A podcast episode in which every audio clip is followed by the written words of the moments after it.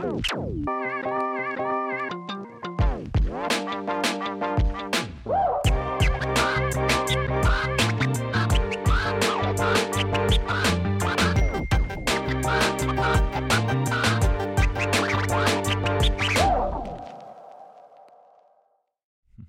get it. Всем привет. Меня зовут Ксюша. Меня зовут Даня. С вами подкаст «Погромче. Русский хип-хоп в деталях». Этот подкаст будет посвящен истории появления и развития хип-хопа в России. Сейчас небольшая вводная часть, и я бы хотела сделать из этого подкаста своего рода просветительский проект, охватывающий максимальное количество людей из разных регионов нашей необъятной страны.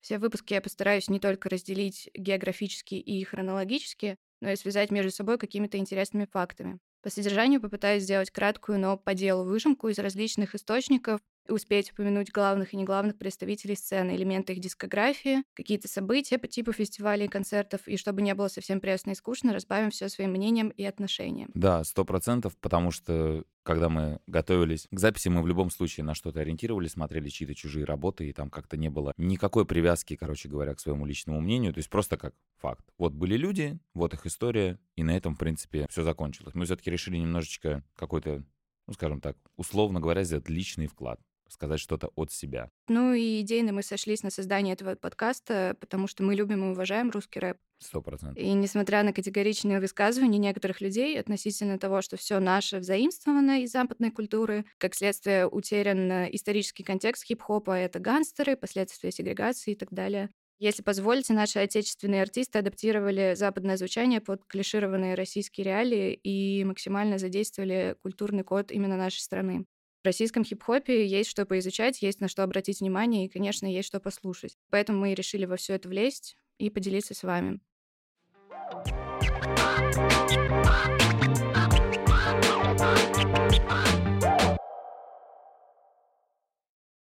Свое повествование я начну с 80-х годов прошлого века, когда в СССР произошел бум дискотек и вечеринок.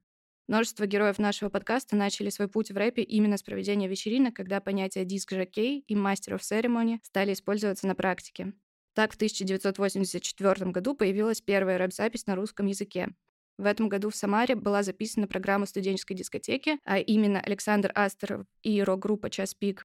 Разошлась эта программа по всей стране в виде альбома, записанного на магнитофонной ленте. Альбом был назван «Рэп». Тут вообще важно понимать, как это произошло, и об этом в своем интервью в Афише рассказал сам Александр Астров.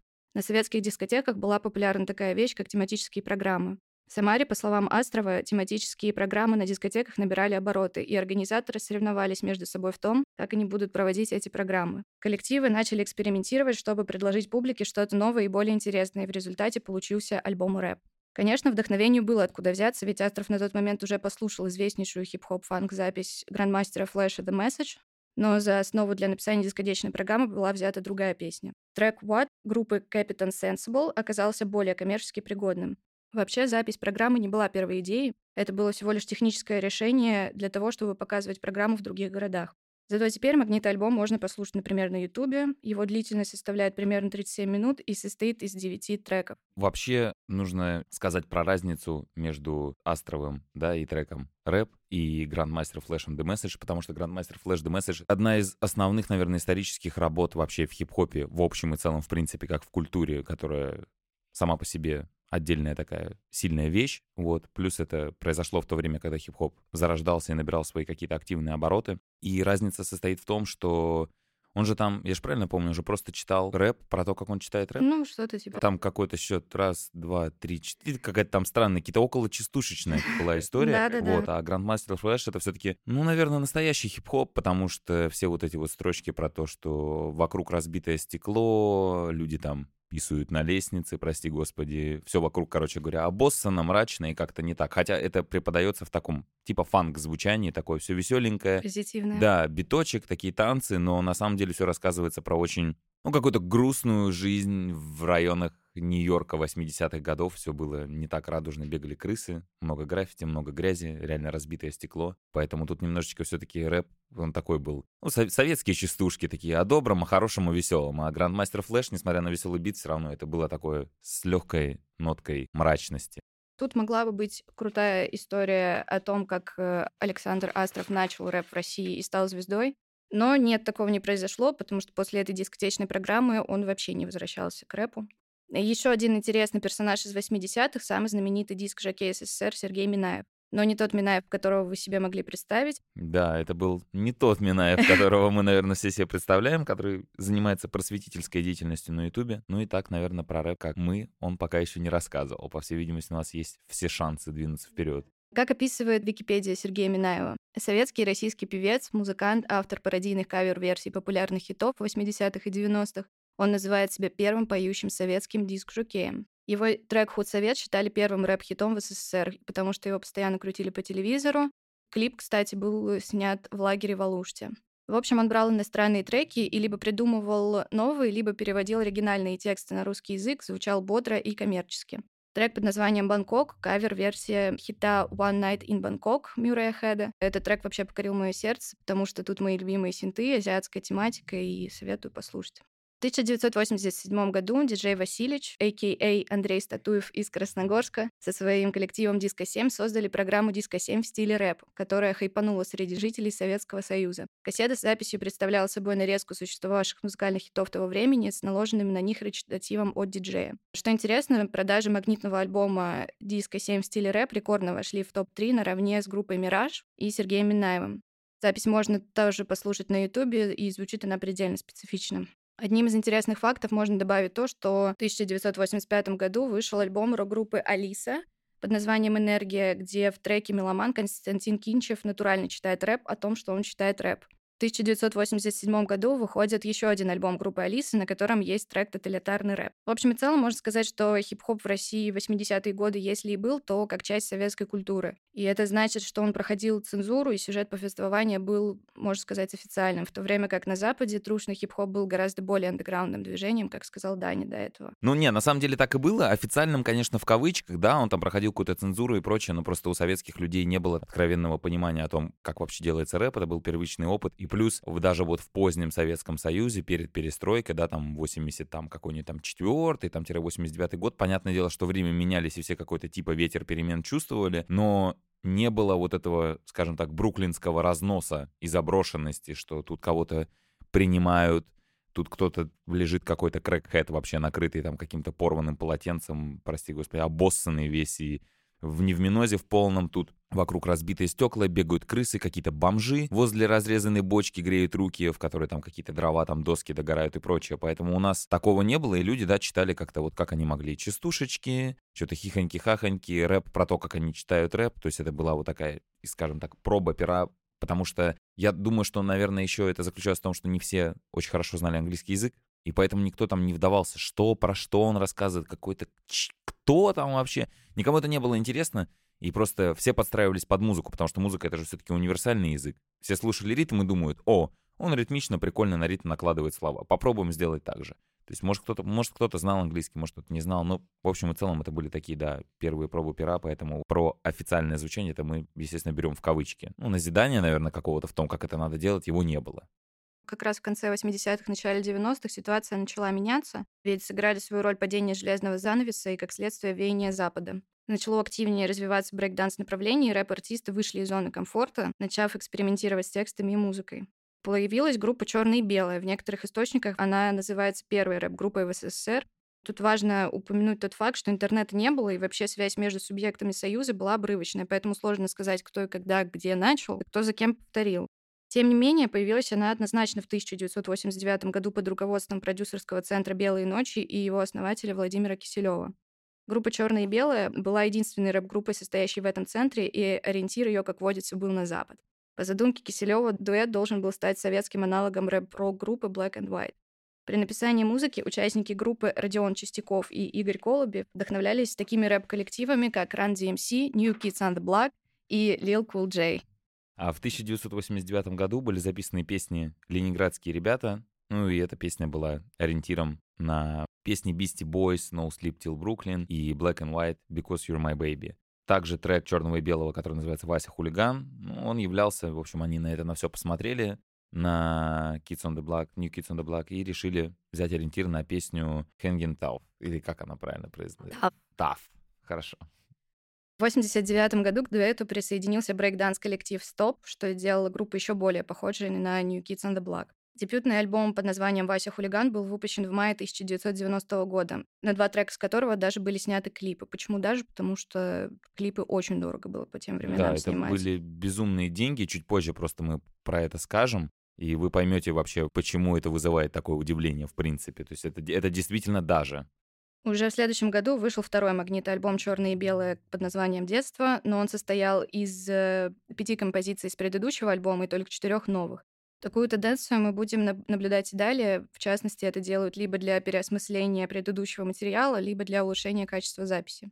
В 1992 году танцоры ушли на подтанцовку в группу «Мальчишник», а записанные далее два альбома «Черного» и «Белого» были утеряны, что в целом также повлияло на распад группы. В 1996 году Чистяков и Голубев снова объединились и перезаписали их альбом детства в жанре техно. Но на этом их творческие пути разошлись окончательно.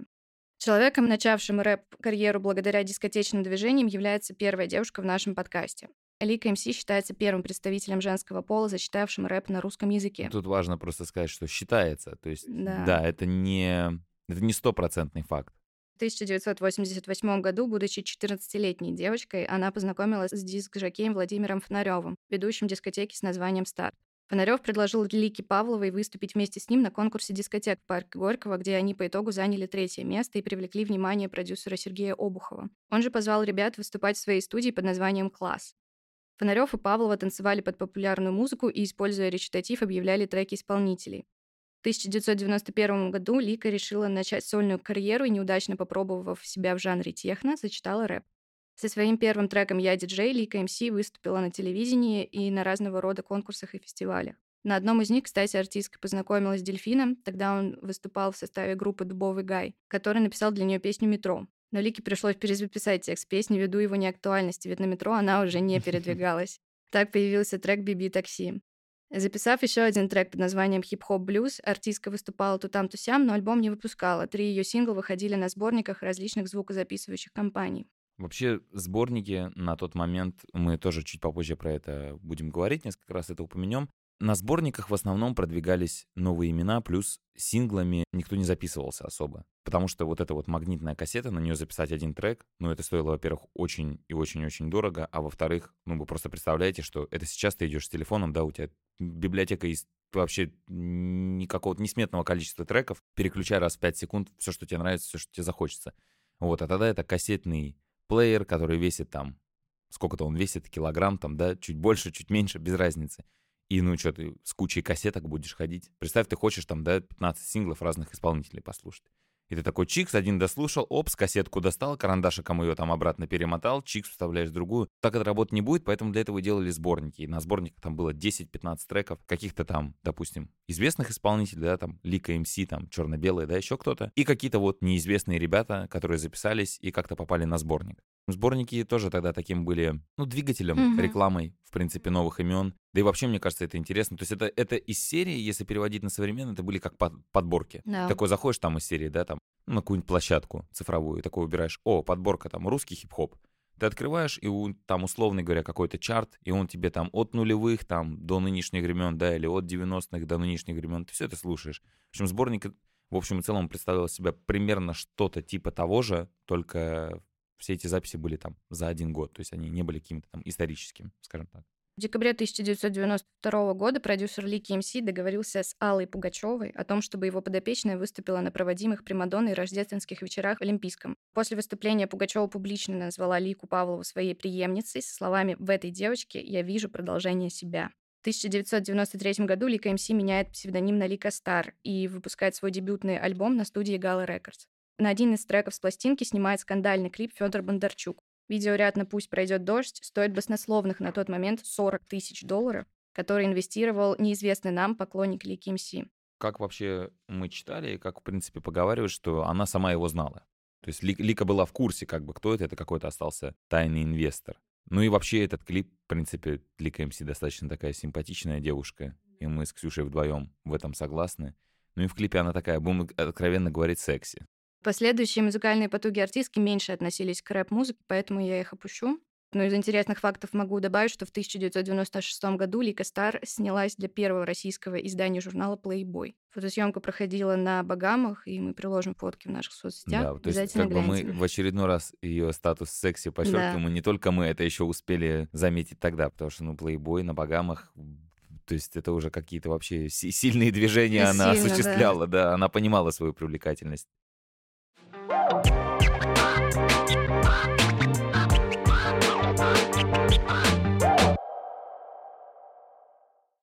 На этой ноте, считаю, стоит переходить к своего рода основоположникам массовой хип-хоп-музыки в России группе Bad Balance. Ее основатель Влад Валов родился в Донецке, где начал заниматься брейкдансом и основал свои первые коллективы. Про них я углубляться не буду, потому что подкаст у нас не про брейкданс.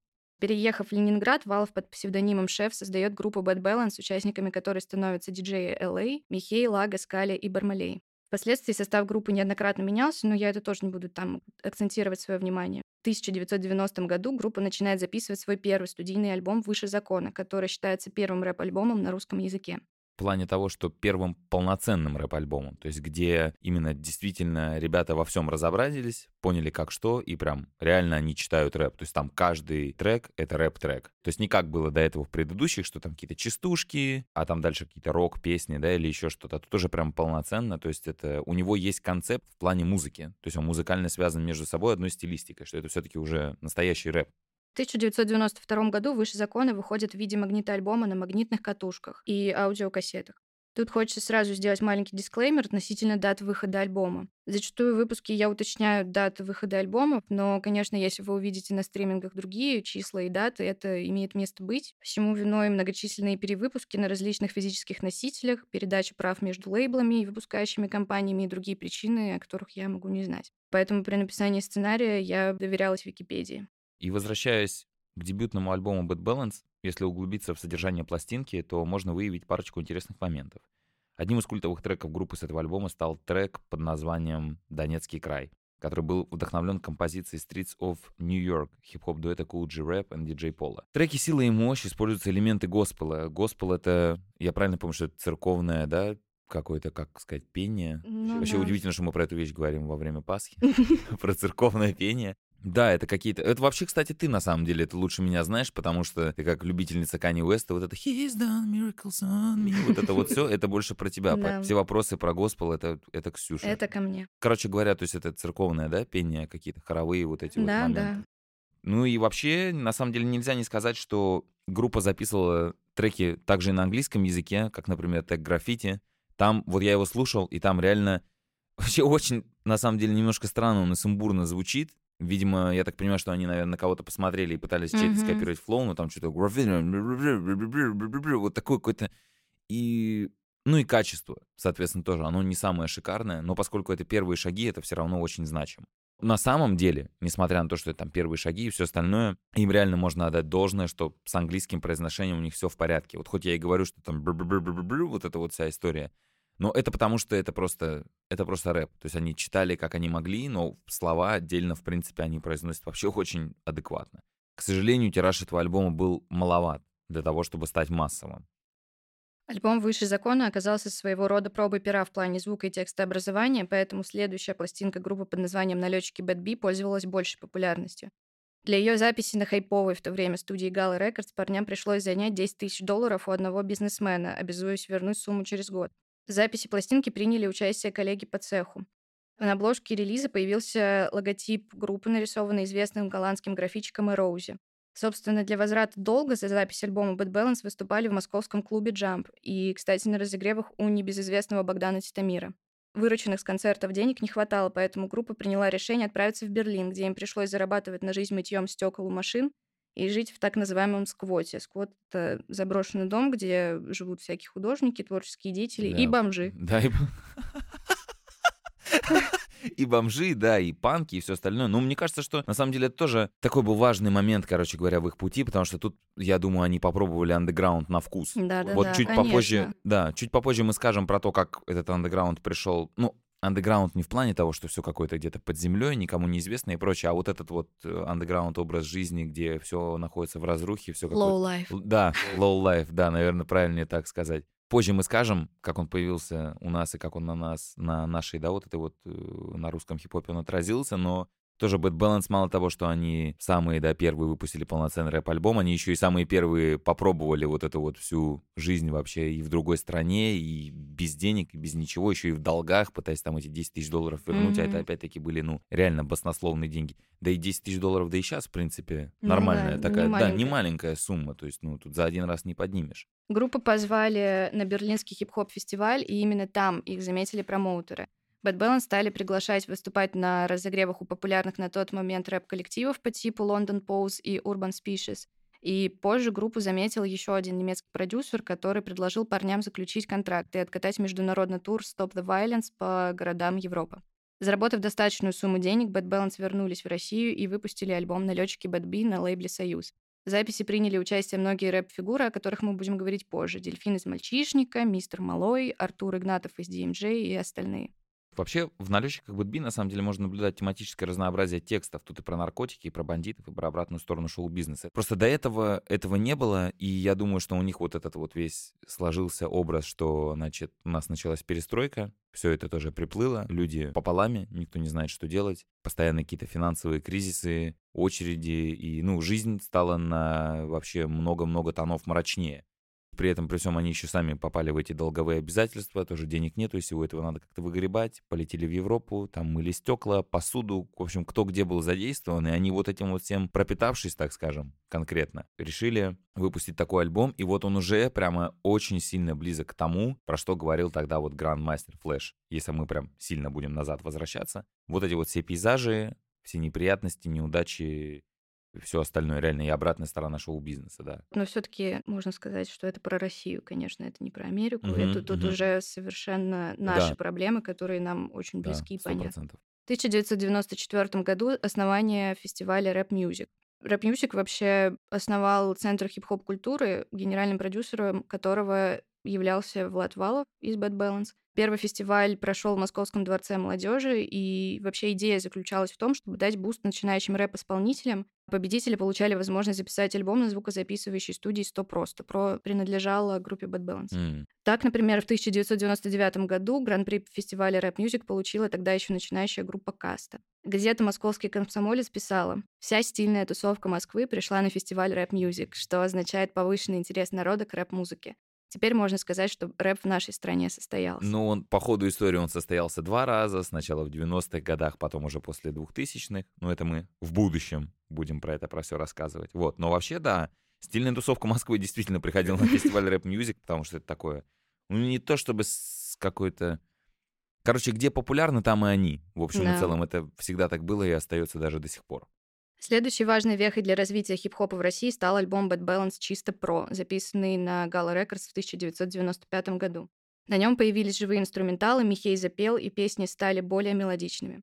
Благодаря этому альбому группа обрела узнаваемый образ и свой первый хит «Городская тоска». «Городская тоска» вообще Гениально. В, сильнейший трек до сих пор, и, и клип там тоже нормальный. Сейчас про него скажу. Да, и в принципе, как бы ты вот Вообще меня это удивляет, что, да, эта вещь там была записана в 95-м году, а ты слушаешь ее 28 лет спустя, и она все равно канает. То есть это, ну, как-то она заходит. Это в любом случае из серии хит про вечное. По моему мнению, именно благодаря выпуску этого альбома группа закрепила свои позиции в музыкальной индустрии того времени. Трек «Городская тоска» был настолько хитовым, что бренд Adidas, на тот момент считавшийся одеждой для взрослых, проспонсировал коллективу съемки клипа на него и заодно одел касс в свои спортивные костюмы.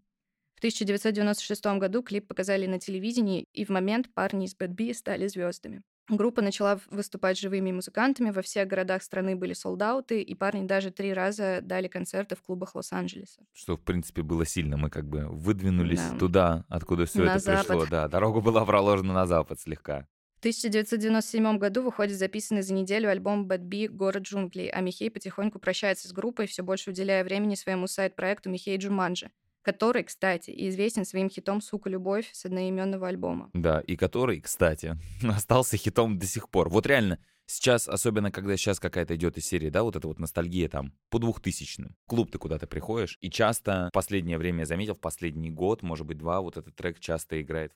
Причем это не какой-то там тематический вечер чему-то посвященный, а просто там очень... Ну, я рекомендую послушать тем, кто не слышал, но я думаю, что очень многие вообще слышали. И мальчики, и девочки, и кошечки, и собачки, потому что это Конечно. прям очень известный у них трек. Точнее, у него, потому что это ж Михей. Ну, Джуманджи, ну, в общем, у них, наверное, можно сказать, да? Пел он, Ну, а, пел он, да. Клип тоже там такой симпатичный. Это тоже, наверное, хит на века. Конечно, Ну, потому что любовь, как бы, да, все, все и так понятно. И там очень такой слегка есть ямайский вот этот вот вайб. Какие-то вот эти вот песнопения и все остальное. Создает, короче говоря, очень сильную атмосферу. И на радостях можно послушать, и на минорной на какой-то ноте. Ну, в общем, она подходит под обстановку очень сильно. Не знаю, мне иногда нравится... Я не часто этот трек слушаю, но иногда бывает какое-то такое настроение. Вот ты идешь, то есть, несмотря на то, что там посыл вроде бы как грустный, что, сука, любовь, да, какой-то вот это вот... Ну, непри... Разбитое сердечко. Да, разбитое сердечко, неприятные какие-то эмоции от этого, от всего остального. Но мне кажется, что даже... Вот у нее звучание просто очень солнечное. Когда ты гуляешь вот так по городу один, например, чикс, в наушничках, ты этот трек подключаешь, идешь по солнышку, там какой-нибудь кофе, чай пьешь, и вот это вот играет, и все равно как-то вот она такая, знаешь, как палка о двух концах, короче говоря, и про веселое, и про грустное. В общем, очень сильно рекомендую тем, кто не слышал, сто процентов послушать. Это вообще очень, очень важный хит, короче говоря, и до сих пор он везде играет, так что как-то так с этим дела обстоят. В общем, проблемы человеческие не изменились даже за столько лет. Ну, возвращаясь к городу джунглей, на пластинке есть сразу несколько больших хитов, звучащих в моем понимании очень коммерчески. И их спокойно можно представить как саундтреки к каким-либо советским или российским фильмам или что-то типа того. Мгм. Одним из таких треков является «Готовы ли вы?», где на фите появился небезызвестный рэпер Легалайз. Про историю его записи вот цитата самого Легалайза. «Я прислал три русские песни D.O.B. Владу Валову. Он мне тут же перезвонил и стал говорить по бизнесу. Они в это время записывали «Город джунглей» на Гала Рекордс. Он мне предложил выпустить на нем совместную песню, а потом пообещал мне контракт и выпустить мой сольник. Я приехал на запись «Города джунглей» с пластинкой под мышкой. Это была пластинка Пугачевой «Куда уходит детство». Я придумал ускорить ее в два раза. Там были Брюс, Михей и Елей, которые подобрали барабанный брейк. И за одну смену мы записали песню «Готовы ли вы?». Вообще вот эта вот фраза «за одну смену», то есть сейчас все говорят там студийная сессия какая-то, еще что-то, то есть, да, все-таки вот эти вот какие-то советизмы, ну, они остались в речи людей, то есть вот это вот «за одну смену», как, ну, не как заводчане, условно говоря, самое простое сравнение, ну, просто сам по себе факт. Ну и вообще здесь тоже, да, они как бы уже таким реальным рэпом занимаются, потому что человек приехал с пластинкой Пугачевой, и он ее придумал, да, там ускорить, же сэмплирование чистое. Ну и вообще вот эта вот фраза «готовы ли вы к настоящему хип-хопу?» Сколько вообще про это говорилось и в современном, то есть это все равно как-то где-то всегда, в общем, перекликалось. На самом деле в этом же треке звучит известная строчка, зачитанная легалайзом. Хип-хоп — это то, как я живу, рэп — это то, что я делаю, который является калькой со строк песни одного из любимых рэперов легалайза. Это был KRS-One и его трек «Hip-Hop vs. Rap». В интерлюде официальное сообщение, упомянут конфликт между группами Bad Balance и Run DMC. Вообще, да, что сложно себе представить, ну, то есть как-то, как этой серии, как, я не знаю, кто, кто бы сейчас мог бы поконфликтовать очень жестко. Егор Крид и Сэп Роки в клубе. То есть вот эти вот, знаешь, конф- какие-то конфликты из какой-то заоблачной вообще реальности. Просто о, чем идет? Кто? Вот. Ну, действительно, это так было, это реальный факт. Потому что они выступали на одном фестивале, организованном Adidas. Это был Adidas Streetball Challenge 16 августа 98 года. И во время исполнения песни фристайла DJ LA начал вставлять фразу, ну, я так понимаю, которую Run DMC, наверное, да, как-то использовали Мгм, как, мгм. э, как сказать, не как бэки, как эдлибы, наверное, вот это а е Эта фраза была из песни Run DMC Here We Go Again. На что к нему, значит, диджей Лэю подходит диджей Джем Мастер Джей, звучит максимально вообще в стиле хип-хопа. Вот, он подходит к нему и говорит, что ты мог бы, пожалуйста, так не делать, потому что, ну, как-то, наверное, это не true было, или ты нас копируешь и прочее. В общем, очень сильно им это не понравилось и вызвало негодование. Вот, но наш парень как бы проигнорировал эту просьбу, как-то так попустил ее в стороне, в результате чего Джем Мастер Джей в грубой форме стал останавливать игру диджея, в общем, начался конфликт, какая-то морось происходит на сцене, суета и прочее, в общем, там вмешалась охрана, вот, и все это застыло. В целом можно описать их альбом чем-то вот похожим. Это мелодичные треки с известными сэмплами, наполненные в большей степени позитивными эмоциями и переживанием. То есть вроде как они и поконфликтовать могут, но в принципе у них, да, и альбом про какое-то там доброе, светлое, то есть какие-то такие вещи. А, Ну и тут мы приостановимся немножко про Bad Balance, потому что не хотим проебать маломальскую хронологию и связь с остальными героями подкаста.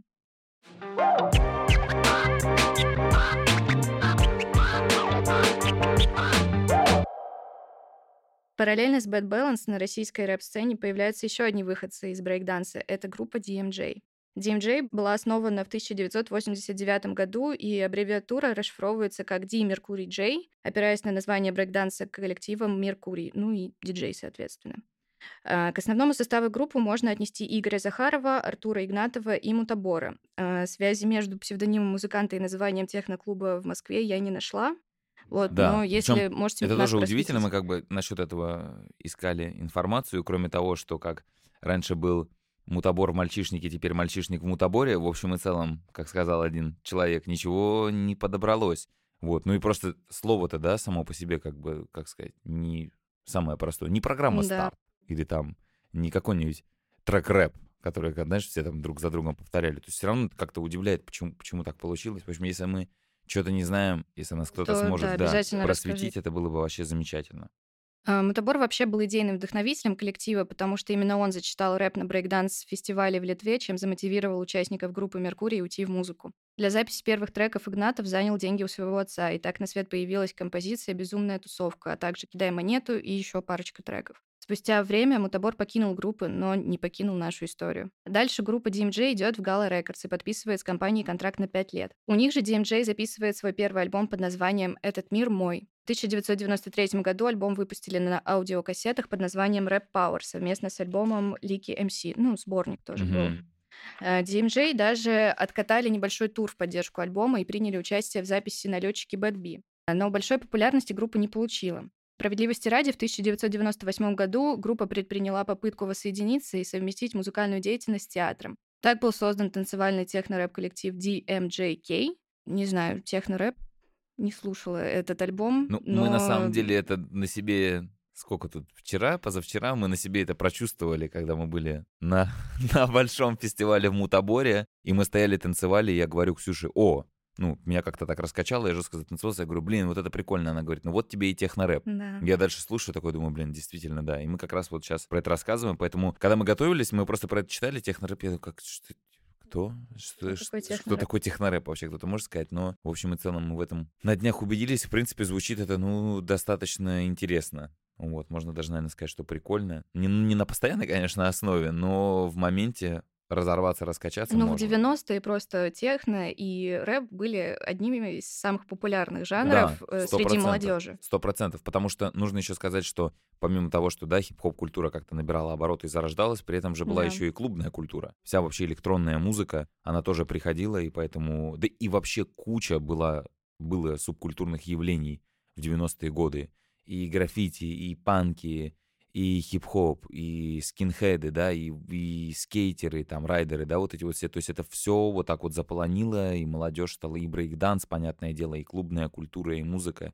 Большая-большая волна вообще, в принципе, культурная туда вот закатилась, на нас свалилась, и каждый в ней пытался найти какое-то свое место, каждый, скажем так, молодой человек, да, какой-то в любом случае субкультуре принадлежал. Поэтому, да и даже сейчас, наверное, это происходит, когда конечно. вот эти вот все, да, такие типа драм н бейс биты, как э, и Jersey Club, да, вот сейчас Мгм. у нас как бы в ходу. И до этого, в принципе, все вот эти вот hyperpop моменты, то есть там вроде бы как, да, электронная музыка, и это уже вроде бы не совсем рэп, и они вроде бы как и не совсем как рэперы себя позиционируют, но с другой стороны, то есть все равно какие-то движения с рэперами совместные, да, осуществляют. То есть все это где-то, ну, идет рядом. Все на стыке случае. жанров. Да, да, на стыке жанров, сто процентов, очень правильно сказано. В то же время, что и Bad Balance на рэп-сцене появился другой игрок, группа «Мальчишник». Дельфин, Дэн и Мутабор, золотой состав группы «Мальчишник», познакомились на Старом Арбате, где собирались батлиться брейкданс-танцоры. Но история группы началась в другой момент. Предприниматель Алексей Адамов выпускал эротический журнал для геев под названием «Мальчишник». Чтобы распиарить свой журнал, Алексей решил создать бойс-бенд, к примеру, американской группы New Kids on the Block, которую мы уже упоминали. Да, как-то много, много на нее ориентиров брали. В общем, идея была в том, чтобы собрать красивых мальчиков, которые хорошо танцуют. Для поиска он отправился как раз-таки на Старый Ар- Арбат, где познакомился с Рафом, Крысом и Клёпой. Трое были на тот момент одними из лучших бибоев столицы и внешне отлично подходили для образования бойс-бенда. После внезапной смерти Крыса Адамов привлек э, на замену ему Дэна, который на тот момент был чемпионом СССР по брейкдансу и тоже отлично вписывался в образ группы. В дальнейшем Дэн привел в группу своего близкого друга Мутабора, о котором мы уже говорили. Идеей Дэна было уйти из образа слезливых мальчуковых групп и песен про любовь в сторону набирающего тогда популярность рэпа. Адамову понравилась эта идея, поэтому было решено записать первый рэп-трек под названием «Ночь». Для песни «Ночь» Дэн взял старый текст Андрея Лысикова «Дельфина», а припев написала поэтесса Татьяна, знакомая Адамова. А по сюжету герой вступает в близкие романтические отношения с проституткой, которая только что закончила 10 класс. Это такой сюр, на самом деле. Вот когда это читаешь, так это так смешно. Я рекомендую посмотреть клип, на самом деле, на эту песню, потому что, ну, снято прикольно. То есть они такие, да, стильные пацаны на этих самых, на джинсовых курточках, по-моему, они там двигались. И такие все с причесочками слащенными. То есть реально такой, ну, классический бойс-бенд, короче говоря. Такие симпатичные мальчишки. И вот идет вот эта вот девочка, и они втроем вокруг нее прыгают. И как он там что-то там... Мы же знаем, что ты так можешь, там, или что-то ты там так хочешь, там, ну, реально очень смешно на самом деле. Я когда вот мы вот это вот все посмотрели, я прям что-то немножечко ха-ха поймал с этого, короче говоря. Именно этот трек определяет дальнейшую тематику песен группы «Мальчишник». А, ну, соответственно, Адамов снимает клип, который мы только что обсудили за этот трек, отдав за него да. огромную на тот момент сумму денег. Клип производит фурор. Видеоряд крутят по телевизору по 8 раз в день. Ребята стали реально популярными. Примерно в этот момент в группе «Мальчишник» происходят изменения. Из-за того, что Раф и Клёпа не умеют читать рэп и не принимают непосредственно участие в написании музыки, Адамов принимает решение заменить их на Дельфина, который уже зарекомендовал себя как хорошего текстовика. Да, и это, этот дар с Дельфином остался до сих пор. Вот, и дай ему бог здоровья, потому что потом когда-нибудь мы еще про него обязательно поговорим отдельно. Но у него очень сильные тексты, что, что были тогда, что сейчас. То есть, и у него же еще выходили там всякие поэтические сборники, то есть он еще себя реализовал как поэт. Поэтому вот как это началось тогда, так с ним это идет вообще всю жизнь и дальше. Группа «Мальчишник» взяла курс на Beastie Boys и Two Life Crew, которые пользовались на тот момент в мире немалой популярностью. В 1991 году рэперы приступили к записи своего первого сольного альбома и, как оказалось, очень вовремя. В момент перестройки было важно занять свободные на тот момент ниши творчества, и артисты не прогадали, выбрав секс основной тематикой своих песен. Ну и как бы на фоне СССР, в котором секса типа не да, существовало. в таком открытом формате, да, популярном. То есть, понятное дело, что он был, но не... Просто всегда, когда говорят, в СССР секса не было, как будто, ну а как появились мы, да, из серии. Поэтому, да, просто именно вот в таком популярном формате, что кто-то там про это прям пел, читал, да, поэтому, собственно, группа «Мальчишник» стрельнула своей провокационностью да, и да, даже да. шокировала аудиторию. Первый альбом группы был продан сразу двум выпускающим компаниям, только под разными названиями «Секс без перерыва» и «Поговорим о сексе». Невозможно точно посчитать, каким тиражом разошелся релиз, но в первую неделю после выхода альбома было напечатано 600 тысяч обложек, что очень внушительная это, цифра. Это, это реально очень много. Не обошлось и без скандалов. В 1991 году Адамов решил отправить «Мальчишник» на телевидение. По его словам, в то время один показ в эфире на Первом канале стоил как двухкомнатная квартира в Москве, но, тем не менее, ему удалось э, собрать нужную сумму и договориться о выступлении на новом телепроекте «Площадка обоза». Выступление группы с песней «Танцы», потому что остальные не прошли цензуру, было показано в эфире в урезанной версии и не на центральных каналах. Всему виной был главный на тот момент тарелочка. Но через пару месяцев телекомпания «Вид» все таки показала полное выступление мальчишника в эфире, этого хватило для организации успешных полугодовых гастролей по стране. Следующее попадание на телек произошло достаточно скоро. А, но в этот раз телеэфир просто выключился на три минуты во время выступления группы с песней танцы. Я просто представляю, как это сильно. То есть они там танцуют, а ну, людям это просто не показывают. Просто да, черный просто экран. черный экран. Отключили вообще телевизор. Ну, настолько просто реально это было, ну, вульгарно, скажем так. Да. Ну и тоже, да, хитрая схема. То есть, получается, денег им занесли, Потанцевать их пустили, скажем так, в эфир, но в эфир это все не пустили. То есть, ну, конечно, как, надо же убить как, бабло было. Ну, естественно, то есть каждый зарабатывал кэш вообще как, как мог на самом деле. Но история реально смешная, что просто парни танцуйте, но мы в эфире показывать не будем. У всех пром, черный экран, все отключилось. Вот, ну, собственно, после этого случая мальчишник внесли в черные списки всех государственных телеканалов и радиостанций. Несмотря на то, что государственной поддержкой группы не заручилась, на фан-базу «Мальчишник» собрал немаленькую.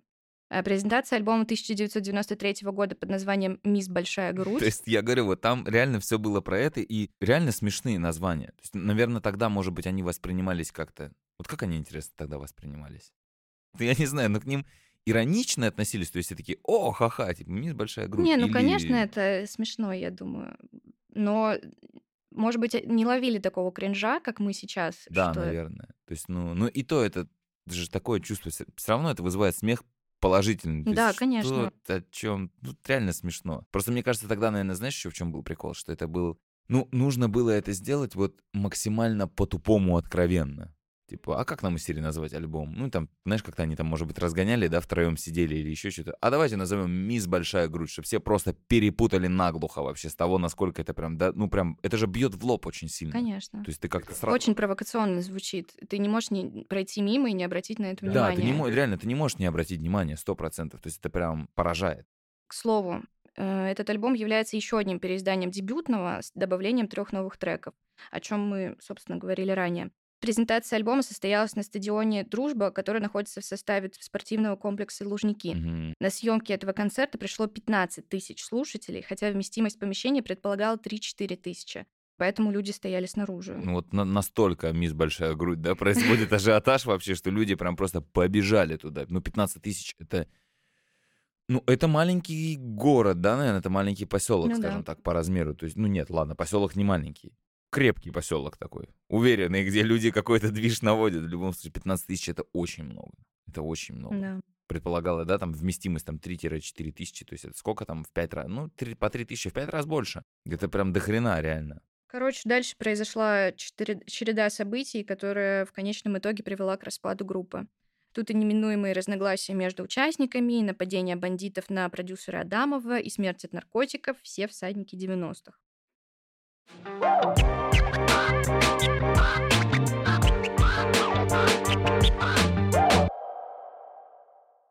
Мистер Малой и группа «Термоядерный джем». Э, В начале 90-х произошло еще одно значимое событие для рэп-индустрии, которое имеет влияние даже на современных исполнителей. Мистер Малой с группой T-Jam выпускает трек «Буду погибать молодым». Если зайти на Genius кредиты этого трека, то можно обнаружить немалый послужной список каверов и интерполяций от различных современных рэп-артистов и не рэп-артистов тоже. А, интерполяцию оригинального трека, сделанную одним из альтер Басты Nintendo в 2011 году, Мгм, мгм. почти уверенно знает большее количество людей, чем первоначальную версию. Ну, Да. по крайней мере, я точно была уверена, что именно Баста придумал «Буду погибать молодым» несколько лет назад, когда слушала этот трек в школе. Ну да, на самом деле, ну вообще тоже, да, то коротенечко прям, если коснуться, Nintendo же тоже тогда такой прорывчик сделал, потому что там такие басы были и прочее, и очень много треков тоже звучало, и да, он, скажем так, кавер на это на все сделал. Прикольно. Я просто помню, что и у меня в школе тоже много кто слушал, и во дворе, и вот это вот все. Но я конкретно про себя, если говорить, то я услышал оригинал первый. Мгм. Вот мистера Малова, да, «Буду погибать молодым». Я помню, я прям прикололся, думаю, о, сильный. Потом я уже услышал Nintendo, то есть у меня как-то вот так эта картинка выстроилась. В 2019 году Бульвар Депо и Big Baby Tape исполнили милый кавер на «Буду погибать молодым» в новогодней программе «Голубой Да, уголь». было такое дело, да. И еще одной интересной переработкой трека, ну, лично мне интересной, а, можно назвать целый альбом Муджуса с электронной версией зацикленного припева и еще несколькими ремиксами от известных продюсеров. Да. Но история мистера Малова. Мистер Малой, ака, а.к.а. Андр- AKA, да. Андрей Цыганов, родился в Санкт-Петербурге в 1979 году и с малых лет был в движухе. Э, В 1991 году, в возрасте 12 лет, Андрей записался на курсы брейк-данса, и в этот момент началось его полноценное вовлечение в хип-хоп-культуру. Слушая на повторе кассету с записью группы «Термоядерный джем», Цыганов сделался большим их фанатом. Поэтому при, при случайной встрече с участниками коллектива Хатабом и Тенгизом он не упустил возможности предложить им свою кандидатуру на подтанцовку. То есть вот прям, прям как, знаешь, надо было, вот чтобы Да. они пересеклись. То есть чикс и все, потому что реально благодаря этим движениям и родился такой сильный хит. А на удивление, на тот момент 12-летнего Андрея группа T-Jam позвала т- читать рэп вместе с ними, увидев в этой затее перспективную альтернативу американского дуэта Крис Кросс. Дуэт этот, кстати, состоял из двух 12-летних парней, и они даже выступали на разогреве у Майкла Джексона. Мгм. Вернемся к мистеру Малому. Псевдоним э, ему придумал, кстати, Тенгиз из термоядерного джема. Э, В 1992 году мистер Малой принимает участие в записи четырех треков с дебютного альбома термоядерного джема. Запись релиза происходила, что называется, на коленках. Денег не было. А, Тут хочется оговориться по поводу стоимости студийной записи в те времена. Очевидно, что доступность создания музыки в 90-е сейчас разнится колоссально, но мы хотим привести цифры для наглядности. Э, Запись одного трека на студии стоила от 100 до 200 долларов в среднем, что было эквивалентно месячной зарплате базового инженера. Да, просто сейчас за... Но тоже мы, когда про это, про все читали и думали, и разговаривали, у меня был вопрос в том, что интересно, это стоит, то есть вот эти 100-200 долларов, это просто для того, чтобы записаться, да, условно говоря, час, Ну и, может быть, не час, может, там какая-нибудь смена на студии, сколько-то по времени она дольше длилась. Мы же просто исходим из наших и современных реалий, что ты можешь, да, прийти на студию Мгм. и там на час арендовать, да, скажем так, и вот св- сидит звукорежиссер, вы все записываете, и вот ты как бы час времени потратил. Сейчас тоже, да, час студии, куча разных студий. Это все очень популярно. Даже мы сейчас сидим в студии. То есть, ну, как бы мы... Все, все это происходит здесь сейчас. Вот. Просто сейчас можно студии найти разные. Мне кажется, что там где-то даже меньше тысячи рублей можно записаться. Ну, если не в Москве, наверное, да. Ну да, если не в Москве собрать вообще нашу необъятную, я уверен по-любому, что где-то есть пацаны, какие-нибудь молодые, которым там лет по 16, и они там, может быть, по 500, по 800 рублей своих там каких-нибудь одноклассников, да, или друзей со двора записывают. Просто 100-200 долларов, ну, 200 долларов, например, сейчас там 16 тысяч рублей, практически 17. То есть это, это очень много. За эти деньги сейчас можно опять, ну, студию на целый день арендовать, 10 треков записать, и еще чуть-чуть останется там, я не знаю, чая, кофе попить, да? Или, например, полностью вложиться в продакшн одного трека. То есть записать его, чтобы тебе сделали сведение, мастеринг. Да. То есть даже, наверное, ни про какое... Сведение и Да, мастеринг. наверное, не было вообще речи про это. Никто даже, мне кажется, наверное, не говорил. Ну, то есть, чтобы просто для понимания того, какие вообще тогда были деньги. Плюс еще же тогда постоянно были кризисы. Их не сколько их штук было за 90-е годы? Три, четыре, я даже точно не помню. Но я точно помню, что вот был дефолт в 98 году, когда, условно говоря, все, что вот стоило 5 рублей, стало стоить 50 рублей. Ну, это прям очень-очень-очень-очень условно говорить. Мы все-таки здесь не экономисты и не историки. Не историки с какой-то только точки зрения общей и такой социальной. Все-таки про рэп-то мы можем поговорить. Просто для понимания того, насколько вообще это реально были большие деньги, какая разница в этом во всем есть. То есть это, это реально было сложно и дорого. Дорогое удовольствие.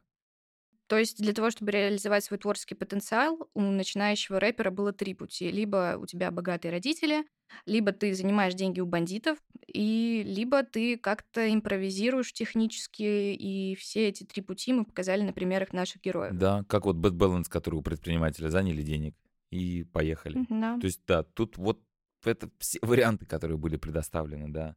Возвращаясь к термоядерному джему, интересно заметить, что барабаны для «Буду погибать молодым» были взяты с аудиокассеты Саймона Харриса с хип-хоп барабанами, которая была тайком переписана с компакт-диска небезызвестного диджея Грува.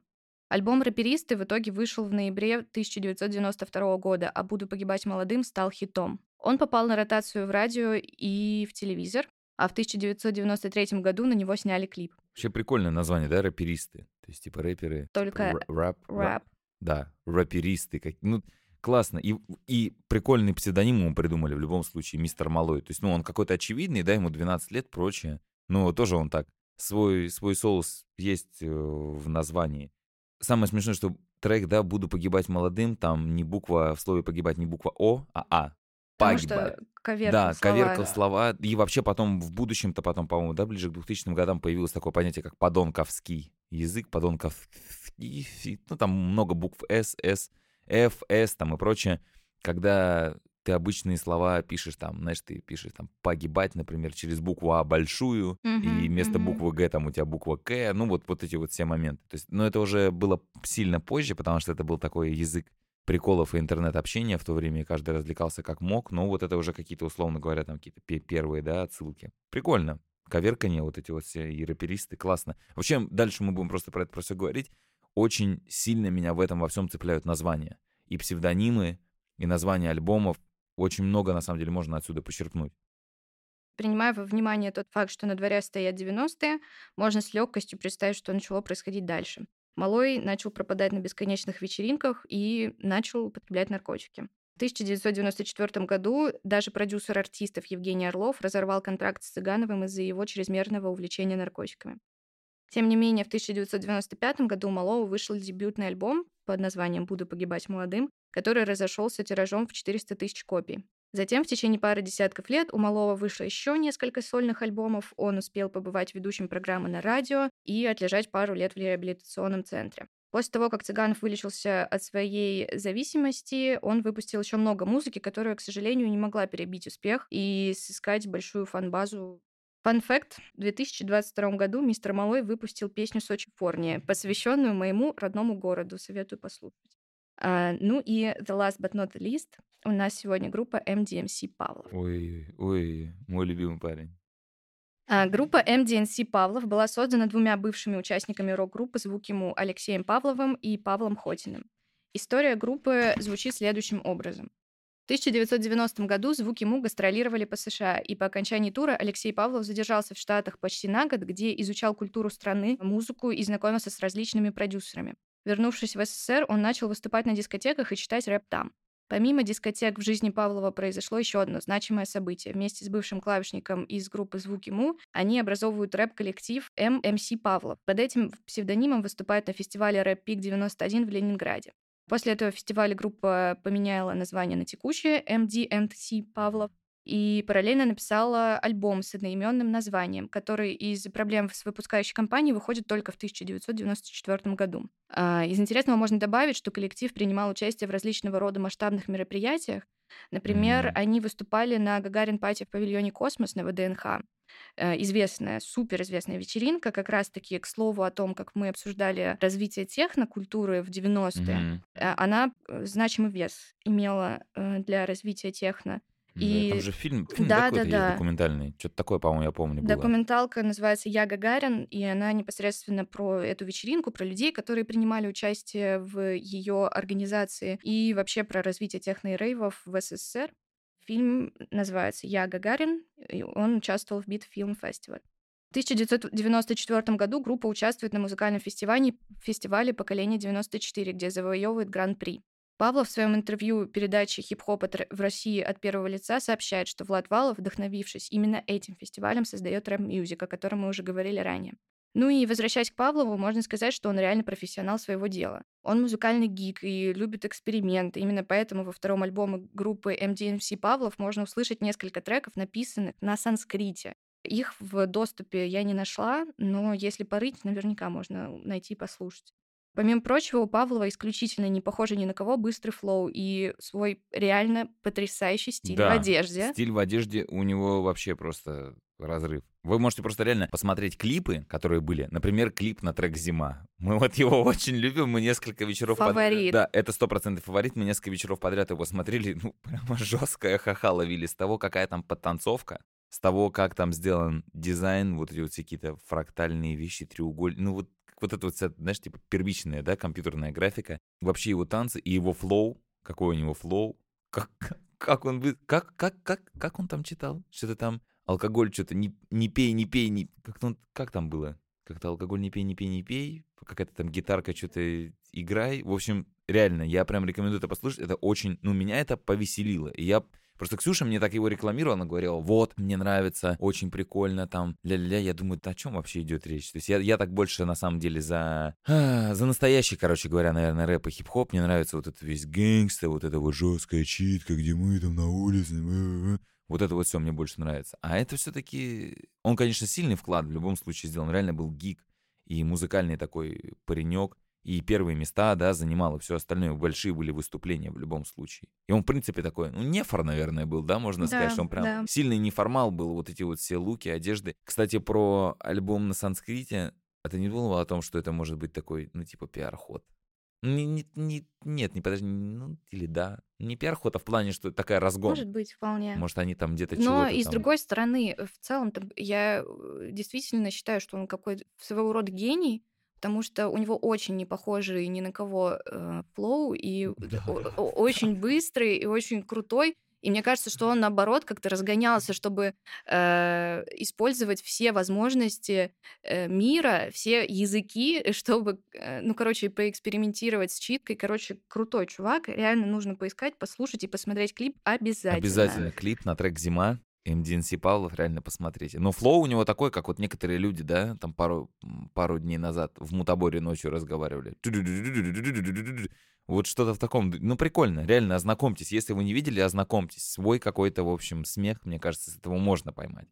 Ну и, наверное, мы будем на этом заканчивать, да? Да. Потому что мы как-то по всем первичным основам прошлись. Да, на этом первую часть э, нашего э, всеобъемлющего выпуска да. начала подойдет к концу, пожалуй.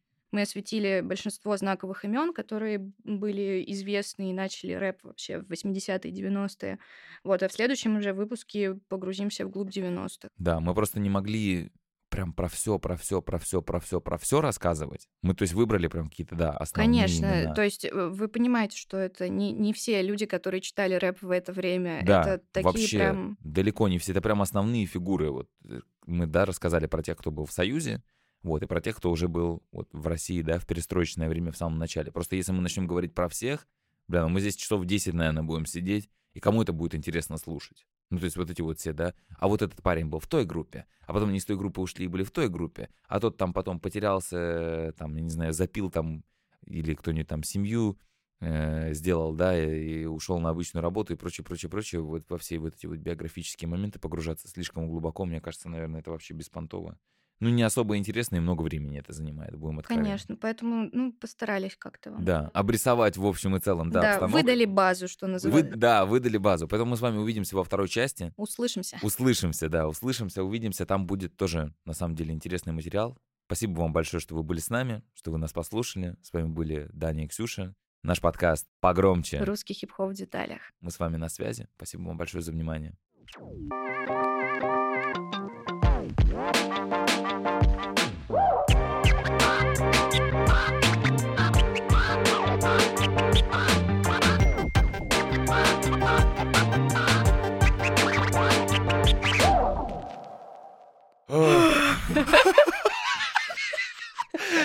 Бля,